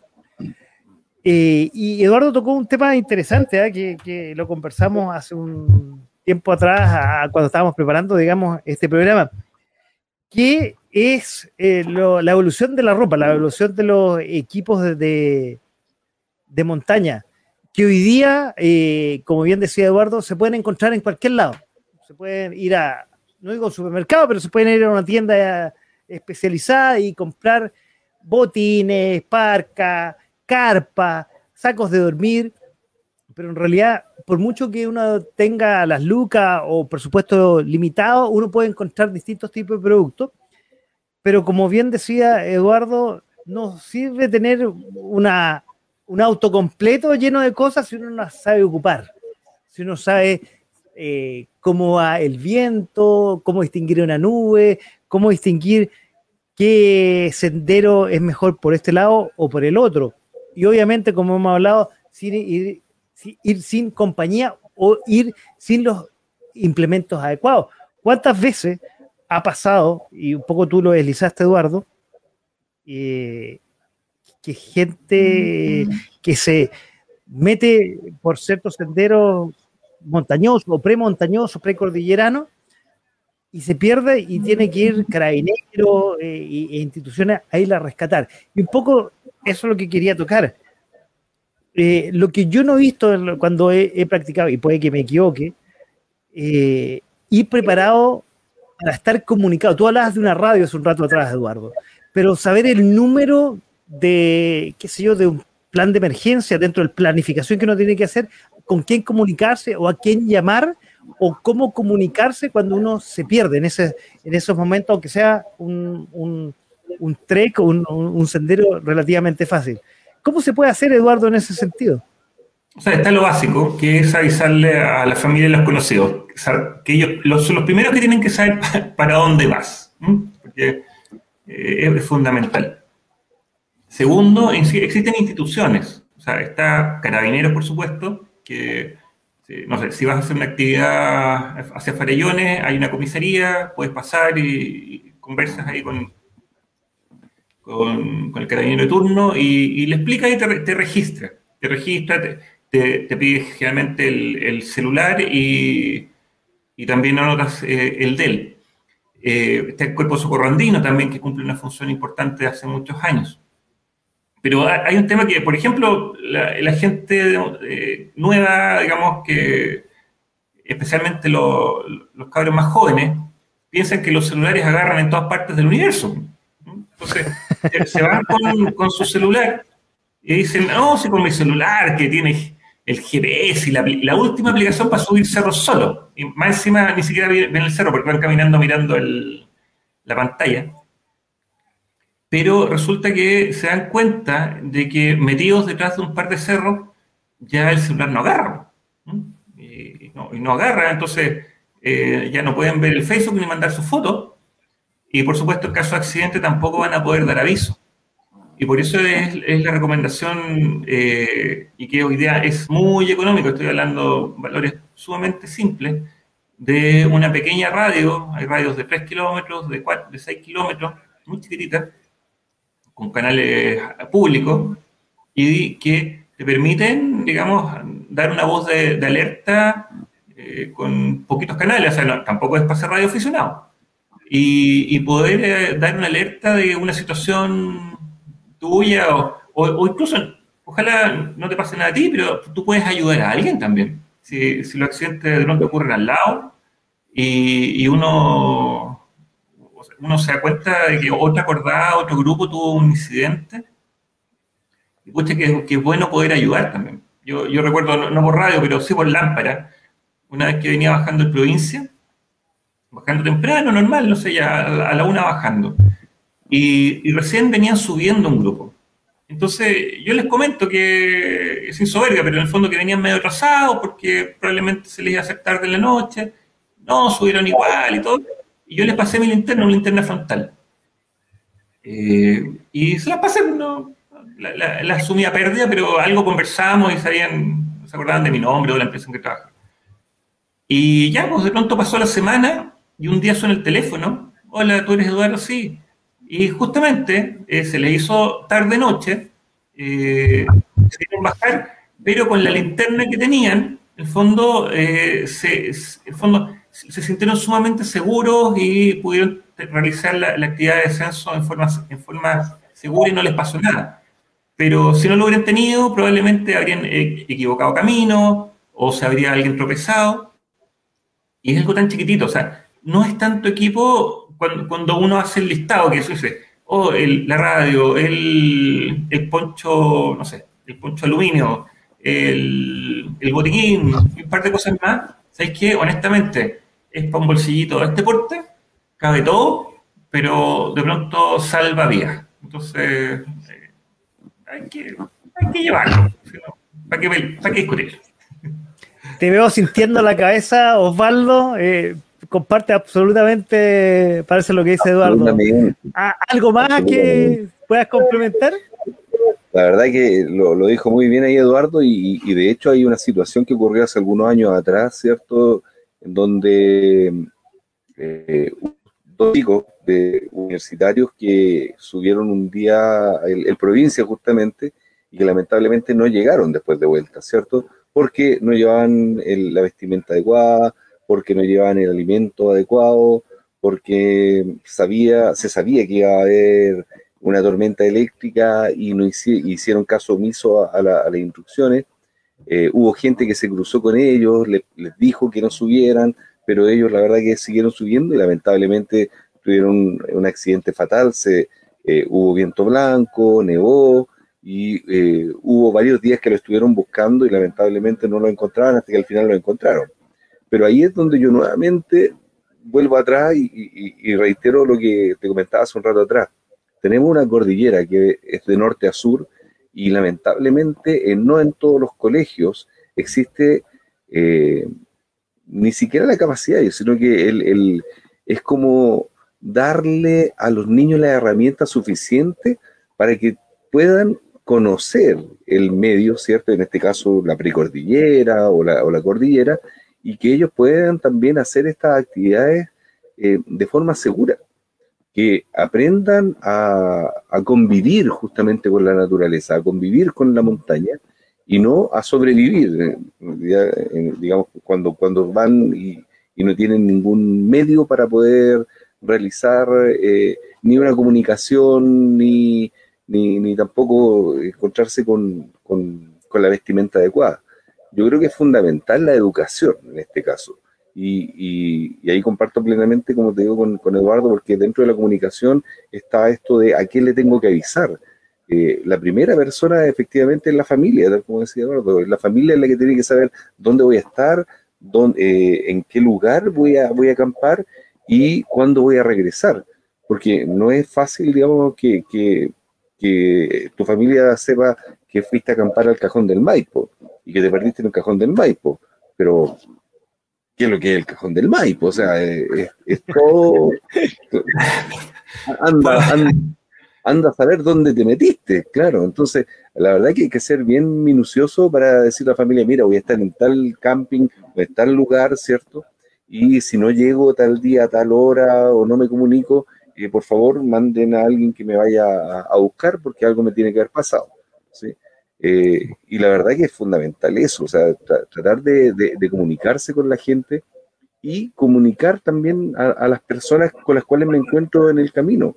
Eh, en más de alguna oportunidad uno tiene que prestarle ayuda a otras personas que no llevan agua, que no llevan alimentos. Eh, de hecho, con algunos de los alumnos que uno les dice, oye, cuando vayamos a hacer esta, estos senderos, cuando vayamos a subir la montaña, tomen un buen desayuno, lleven frutos secos para el camino, una ración de marcha, eh, lleven algo de comida, fruta, qué sé yo, y les puedes decir de todo. Y cuando estamos subiendo, llevamos un kilómetro, dos kilómetros y empiezan a fatigarse, te das cuenta que no tomaron desayuno o el desayuno que se tomaron fue una taza de té y nada más, y no llevaron comida ah, para el camino, no llevaron su ración de marcha. Y ahí uno tiene que empezar a, decir, por suerte, siempre ando ahí con, con mi sneaker eh, eh, listo y dispuesto para, entregárselo, porque es como energía rápida, ¿cierto?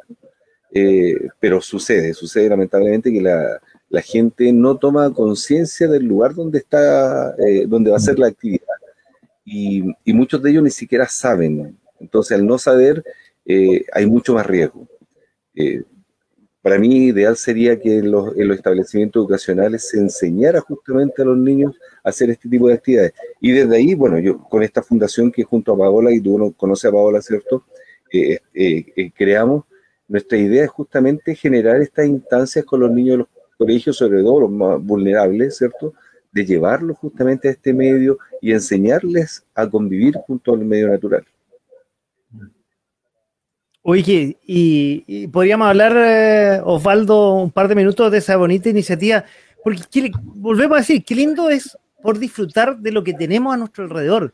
Eh, y no solamente en la región metropolitana, somos un país montañoso y, no disfrutarlo es una tontera. Eso sí, al igual que el mar, disfrutarlo con respeto, como ustedes bien lo han dicho durante eh, todo el programa y teniendo las precauciones y las providencias correspondientes, porque realmente eh, ir a un paseo al cerro se pasa muy entretenido y como bien decía Eduardo, con alguien que además no solamente sepa de la montaña, sino sepa de la, de la flora y fauna, es una cosa súper entretenida porque lo que, además de uno disfrutar el paisaje o la altura, cuando uno eh, sube aquí en Santiago y ve de a poco cómo Santiago se va alejando y se ve la ciudad desde, desde lejos, es lo entretenido de la conversación. Entonces, eso es lo que yo personalmente, y, lo comparto con ustedes, que he disfrutado del cerro, las conversaciones que uno tiene, que uno puede demorarse más o menos, eh, que, el resto da lo mismo, es la conversación y el trayecto más que la meta. Digamos, obviamente llegar a la meta es claro, es, es la satisfacción plena, pero el camino entre medio, pucha que entretenido cuando obviamente se va en un grupo entretenido y se le pasa a uno el tiempo volando. Claro, y, ah, muchas veces no, no, no, o sea, pasa a ser irrelevante el, el, propósito, llamamos, cumbre. Si uno pronto, pronto, te vuelves por la razón que sea, pero si lo pasaste bien, conversaste, arreglaste el mundo, ya fue exitoso. Pues, o sea, te, vuelves y, y, tienes ganas de, de, volver otro día, y, da lo mismo si hiciste cumbre o no hiciste cumbre, porque viviste la experiencia. Oye, no, yo, yo quería levantar la mano antes porque, como te decía, yo, yo creo fundamental, los errores y las malas experiencias son buenos comentarlos para, porque de ahí uno aprende y después, después aprende buenos hábitos. Entonces, eh, voy a decir esto, pero después lo borras, que, que, quede aquí entre nosotros nomás. Okay. Mira, entre, todas las fotos que tú mostraste, la, que tenía la bandera chilena, a ver, vamos, vamos, vamos, a, vamos a compartirla ahí para los que nos están viendo también. La, que tiene la bandera chilena. A ver, vamos a eh, buscarla. Esa, es una oda a mi ego nomás, así que no, no te preocupes. A ver, y, y, después quiero, eh, no, ahí hay otra cosa. ese es para otro programa. Ese es para otro programa. Y, y, después, Osvaldo, quiero que nos cuente eh, un poco de la fundación que, que, nos comentaste. Esa. Esa foto es la cumbre del Leonera, el 4 de marzo del año 85. ¿Les hace algún sentido esa fecha, no? No, a mí. Ah, el 4 ahí, perdón, el terremoto. el 4 de marzo está, no el 3, 4. y ocurre lo siguiente. yo, por, eso, las experiencias que uno aprende. A ver. Entonces, resulta que yo iba con mi amigo Rodrigo, Rodrigo Arancilla, que era, era mayor que yo, él tenía 18 y yo tenía 16, así que era una persona mayor, con de mucha experiencia. Bueno, hace un par de años nomás, ¿puedo, Eduardo? Claro. Y la verdad, él iba al plomo y me invitó, así que hicimos, digamos, los trayectos normales de la falsa parva, la parva, el, pintor y hicimos el leonera. Y nos tocó el, terremoto, nos tocó en, en cancha carrera. Y bueno, se movió todo. Yo tengo harta, saqué varias fotos en esa oportunidad, así que tengo algunas unas joyitas ahí guardadas de. Ya no se notan mucho, pero, pero fotos sacadas durante el terremoto. La anécdota es la siguiente. Nosotros, después de pasar toda la noche, que, nos levantamos, nos levantamos, esto, al final tratamos de seguir durmiendo. A la mañana siguiente decidimos seguir subiendo. Nosotros íbamos a Leonera, así que vamos nuestra conclusión era que los terremotos o los temblores eran iguales siempre en la montaña, así que seguramente no había sido muy fuerte y nosotros podíamos seguir subiendo. E hicimos cumbre. Eh, bajamos eh, y bueno, el tema está en que yo llegué como el día siguiente a las 11 de la noche, del 4, claro, del 4 de marzo a las 11 de la noche en la casa. Pero la anécdota es la siguiente.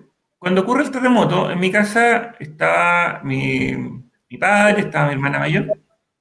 Entonces, eh, mi hermana le, dice, vamos a buscar a Eduardo, vamos a buscar a Eduardo. Y mi papá con su tranquilidad, con muchos empelotantes, le pregunta, ¿a dónde? claro, Al cerro. Claro, yo, no, si sabían que yo había ido como para el lado de Farillones. Y eso es todo. O sea, yo había ido con mi amigo Rodrigo a subir cerros al lado de Farillones. Y eso te da un, abanico más o menos grande de posibilidades. Pues. Entonces, eh, de pronto hay que ser más específico hoy día mismo. Uno dice, no, es que mira, sabes que voy a ir a la provincia. Bueno, pero ¿lo voy a subir, subir por Puente Ñilgue o lo voy a subir por, por San Carlos? Hace una gran diferencia si, si tenía un accidente a un lado o al otro. Porque puedes tener cinco helicópteros buscándote por un lado y ni, uno te va, a encontrar. ¿Mm? Entonces, es súper importante ser específico en la actividad que se va a realizar. Eh, pautas básicas. O sea, es que, no, mira, yo voy con mi parca roja. ¿Mm? Qué bueno, porque eso le, da un punto objetivo al que te está buscando de buscar una parca roja. Si te alejas, te andáis solo, probablemente eh, va a ser más fácil ubicarlo que si no saben que, con qué colores andas la ruta y también el nivel de experiencia. Uno sabe que en general tienes que tratar de que, si tuviste un accidente, trata de quedarte donde, donde sucedió. Porque si tratas de irte, lo más probable es que te pierdas más y te dañes más. Entonces, aumenta las probabilidades en las primeras 24 horas de que te encuentren más o menos en el sector de la última vez que te vieron. Y son normas que se aprenden con habiéndose perdido, habiéndose caído, habiéndose hecho, habiendo hecho tonteras pero con juntando esa experiencia. Wow, qué buenos, qué buenos consejos y las recomendaciones se las voy a pedir al final, pero ya estamos con la experiencia. Oye, Osvaldo, aprovechemos un poco de contar eh, lo de la fundación de, Paola, que tienes con Paola, porque es súper interesante ahí e, esa iniciativa. Sí, bueno, se llama Acción, es una fundación que ya está funcionando, digamos, desde el 21 de septiembre a la fecha. Eh, estamos en, en, marcha blanca todavía, pero nuestra meta, ¿cierto?, es justamente poder generar espacios de recreación para los niños y la familia. Y eh, básicamente no solamente hacer actividades en el medio natural, eh, pero es uno de nuestros, nuestros focos y nuestros pilares justamente de poder llevar a los niños de colegios vulnerables con sus padres a, hacer caminatas, senderos, subir algunos cerritos y enseñarles justamente estos principios de impacto, cómo planificar estos viajes, realizarlos de una forma segura y que conozcan también algo de fauna nacional. De hecho, estamos eh, muy asociados con otra fundación que es Planificable, que son los chicos que tenemos una, una gran amistad y ellos se han especializado en todo lo que es eh, la educación ambiental. Y conocen muchísimo de aves, muchísimo de, de, lo que es la fauna nativa y con ello no, la verdad nos hemos ido complementando bastante bien. Y como te digo, la idea es poder generar estas instancias de recreación, no solamente para el niño, sino que para la familia, y que puedan también hacer eh, actividades de repente padre-hijo, que son eh, instancias que sobre todo en, algunos eh, tramos socioeconómicos cuesta mucho más generar esta instancia de, de, recrearse junto al hijo, de recrearse junto al padre, de hacer actividades en conjunto y actividades que van a afiatar, ¿cierto?, a la familia además. Así que eh, bueno, invitamos a que nos puedan apoyar también ahí, porque ahí eh, ustedes saben que las fundaciones funcionan con, con aportes, así que aquellas personas que nos puedan aportar, bienvenidos sean, para poder generar justamente todas estas actividades con los niños, para poder sacarlos, tenerles eh, alguna colación y poco a poco, ¿cierto?, ir generando más instancias y que la gente conozca también, como les digo, el medio ambiente, proteja el medio ambiente y además sepa cómo convivir con la flora y fauna nacional. Oye, de cajón está cómo contactarse con la fundación y cómo poder aportar. Aprovechemos. De todas maneras, mira, eh, de todas maneras, eh, hay, hay, una página que se llama Recreación L. A través de la página y aparecen los teléfonos, aparecen correo electrónico y se pueden ya contactar con nosotros. Eh, tengo actualmente el correo que es Gmail, es recreación.gmail.com. Eh, y bienvenidos todos aquellos que quieran colaborar, todos aquellos que quieran ser parte de esta, de esta fundación. Como hemos estado saliendo recién de pandemia, eh, era difícil poder generar esta instancia en los colegios, pero ya esperamos el próximo año poder tener la posibilidad de entregarle esta instancia a otras personas. Recreación.com. Estamos, estamos, Ahí estamos. ¿Esa, sería la que estoy mostrando? Esa misma, Sí, ah, ahí está, ahí está el, presidente, la tesorera, ahí estamos ahí.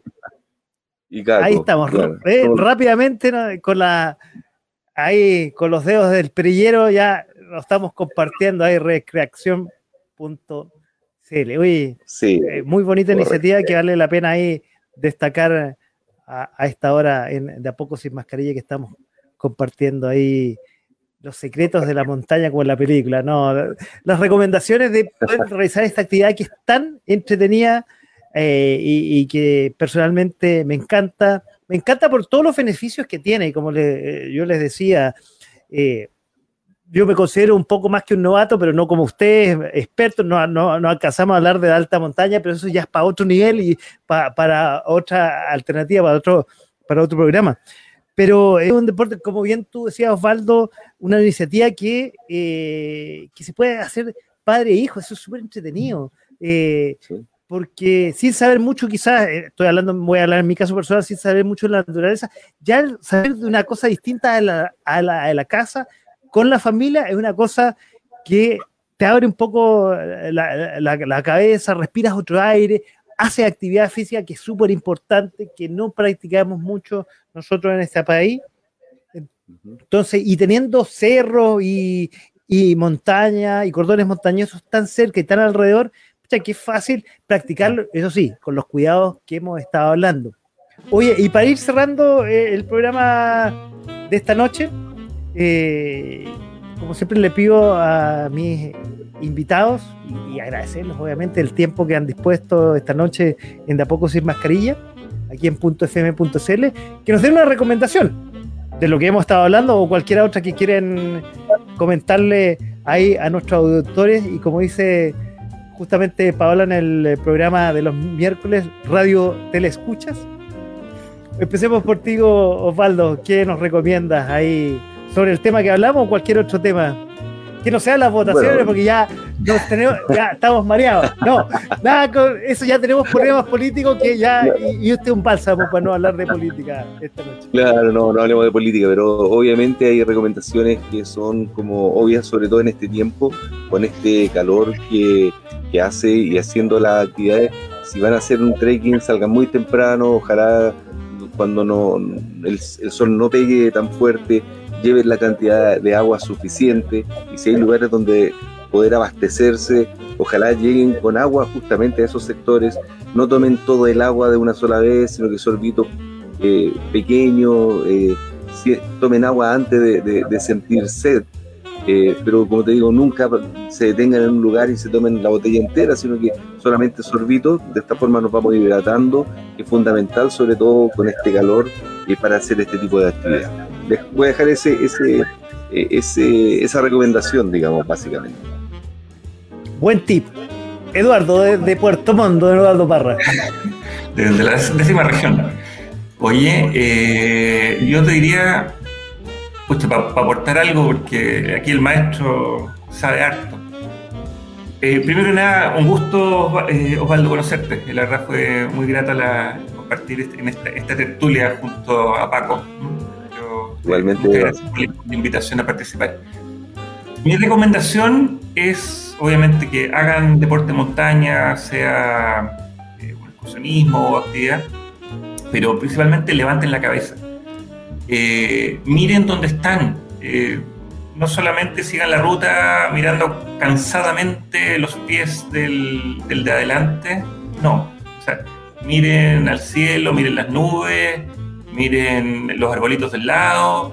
Eh, el, otro, día acá había un zorro, había un zorrito, te voy a mandar una foto. Y, y, en fondo, vean lo más integral que puede ser la actividad. Y eso se puede dar en el Manquehue o se puede dar en un cerro más alto. Eh, todos tienen algún encanto adicional, pero no se queden mirando el suelo, miren más arriba. Mira, muy, muy buena recomendación. Y yo diría, empezar a hacer actividad física eh, es súper importante. Y, como yo decía al principio, y, eso que, y perdón que sea repetitivo, empezar a subir el Cerro San Cristóbal. Es un paseo re familiar. Es un, eh, es una caminata que no tiene gran peligrosidad. Dudo que tenga gran. Está muy bien señalizado, obviamente, con las recomendaciones que ustedes dicen. Llevar la alimentación adecuada, el agua, sobre todo, bloqueador. No hemos hablado del bloqueador y un poco ustedes están hablando del calor. Hablamos. hablamos. Ah, hablamos. perdón, no, dijo bloqueador. Perdón, no lo retuve, perdóname, faldo. Eh, el bloqueador en este tiempo y sobre todo por las horas que cito, eh, me acuerdo que lo dijiste, eh, Osvaldo, que hay que subir a, unas horas, sobre todo con el calor que hay en, en, estos momentos y con la, la, radiación ultravioleta, hay que tener mucho cuidado. Muchachos, eh, una vez más, don Osvaldo Ibáñez, con su fundación ahí, con la Paola Recreación, y además con ahí lo, con con tu a recrear, spa, que, eh, es la, que es lo mismo o, no es lo mismo? No, no, no. Eh, esa es mi empresa, mi empresa de actividades recreativas. Con esa, con esa lucramos, con la otra no. Con la otra le damos a, la gente la opción de poder hacer actividades de forma gratuita también. Perfecto. Y don Eduardo Parra, gran amigo, gran conocedor de la dejo montañista, como el mismo se define, desde Puerto Montt, que ahí estaremos en alguna oportunidad ya, yo creo ya eh, el próximo año que se nos acabó el año. Ya estamos a 9 de diciembre, estamos a punto de terminar esta temporada y también eh, a punto de llegar Navidad, Año Nuevo. Bueno, las votaciones, no vamos a hablar de eso, ya vamos a tener programas especiales. Pero muchachos, muchas gracias por haberse dado el tiempo y compartir esta actividad, como digo, tan, pero tan bonita. Y les quiero, como ustedes saben que han estado invitados a los programas de la radio, les quiero dedicar una canción quiero dedicar una canción, eh, una clásica de 1960, que fue compuesta por Lee Hasselwood expresamente para la hija de Frank Sinatra, que se llama Nancy. La canción supuso eh, el mayor éxito de Nancy y ha sido versionada después por múltiples estrellas como Yuna Ito, Amanda Lear, Gary Halloway o Jessica Simpson.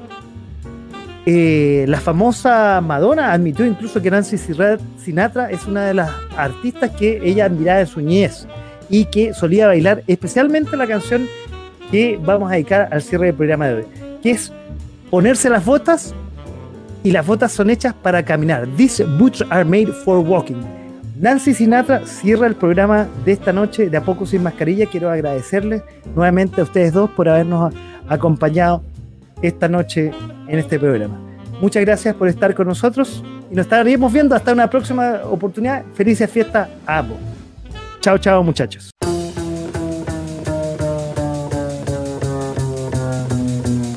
Are you ready, Boots? Start walking.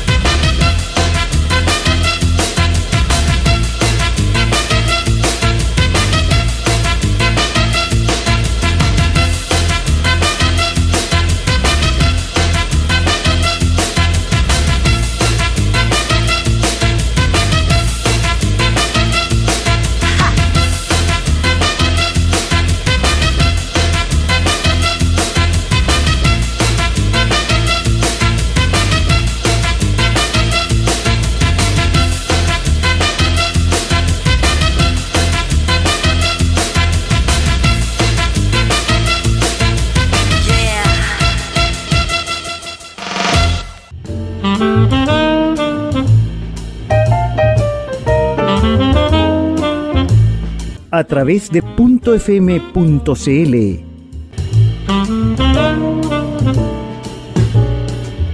Esto fue de, a poco, sin mascarilla.